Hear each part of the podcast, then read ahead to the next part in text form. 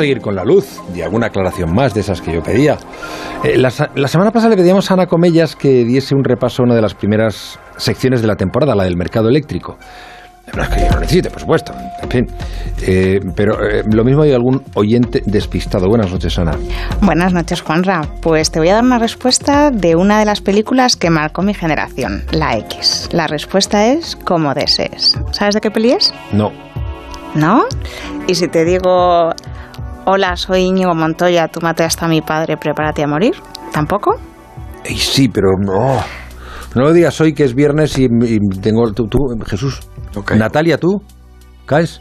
La princesa prometida. Muy bien, premio para la señorita, claro. Ah, que pero sí. es que sois de la misma generación. bueno, Jesús y bueno, yo pues somos a- Bueno, mayores claro, no- ya está, Haber ya está la nacido excusa, en- claro. más tarde, si queréis que os diga.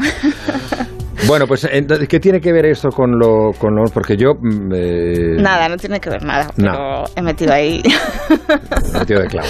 un guiño a los, de mi a los oyentes de mi generación.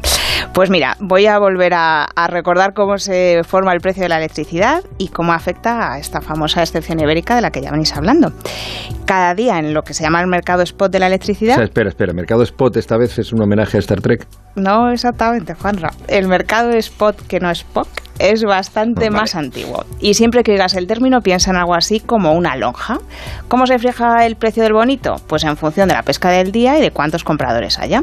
En el mercado tradicional, en el que tanto el intercambio de la mercancía como el pago se hacen el mismo día o como máximo dos días después, pues es el que se llama el spot. Y en español se traduce como mercado al contado, en contraposición al mercado de futuros, donde la compraventa se negocia hoy, pero la entrega y el pago del bien se hacen a 30 días, a 60, 90, lo que acuerdas.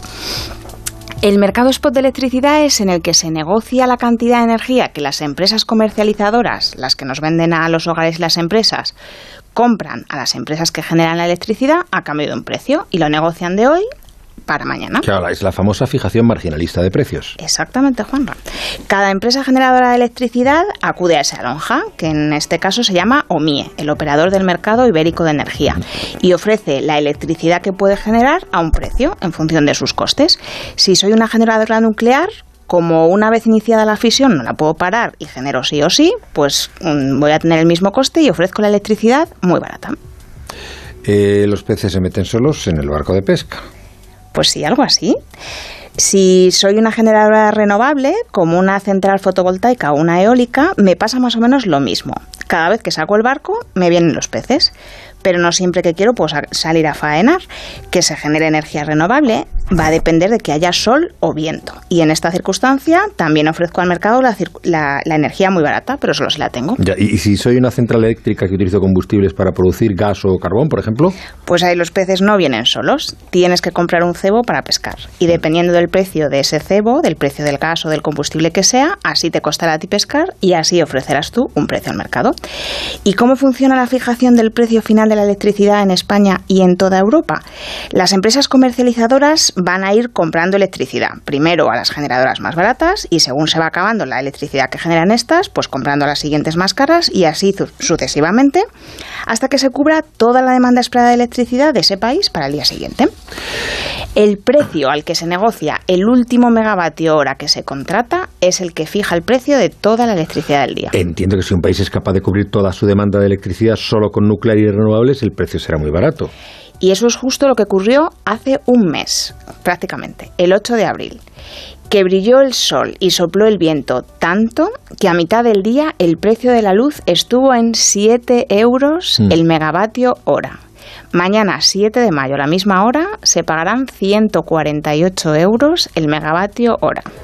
La diferencia es que hace un mes no necesitábamos tirar de gas y mañana sí.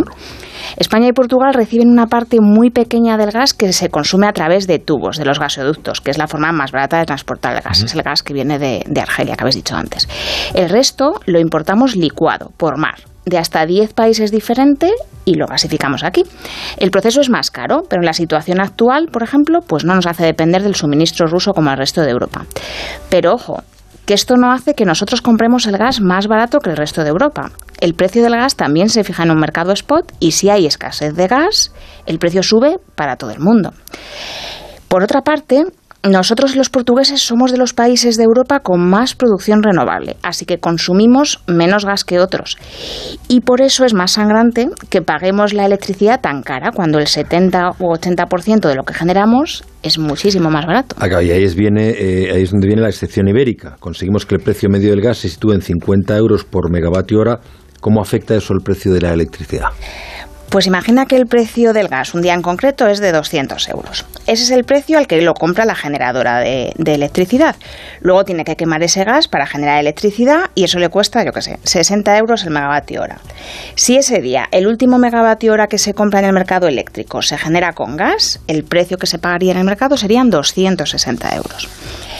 Si en cambio sea cual sea el precio del gas, fijamos para la producción eléctrica un precio de 50 euros el megavatio hora, añadiéndole ese coste de 60, el precio final de la electricidad va a ser de 110 euros el megavatio hora. O sea, menos de la mitad en este ejemplo. O sea, toda una diferencia y, con mucho impacto en la economía porque conseguiremos que baje el precio de producir el resto de bienes y con ello la inflación. ¿Y el precio de la factura del gas también bajaría? No. Oh. Ese precio solo se utiliza para calcular el precio de la electricidad en España y Portugal la electricidad que exportemos a Francia va a coger el precio real del gas.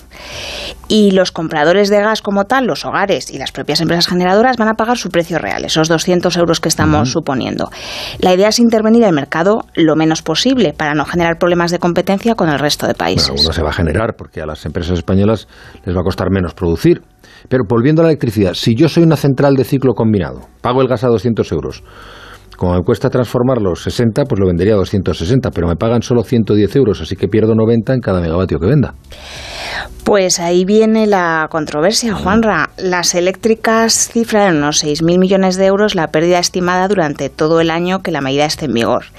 Y ese coste, lo estabais hablando ahora hace un momento, que en primera instancia van a asumir las generadoras, antes o después se va a acabar repercutiendo al consumidor.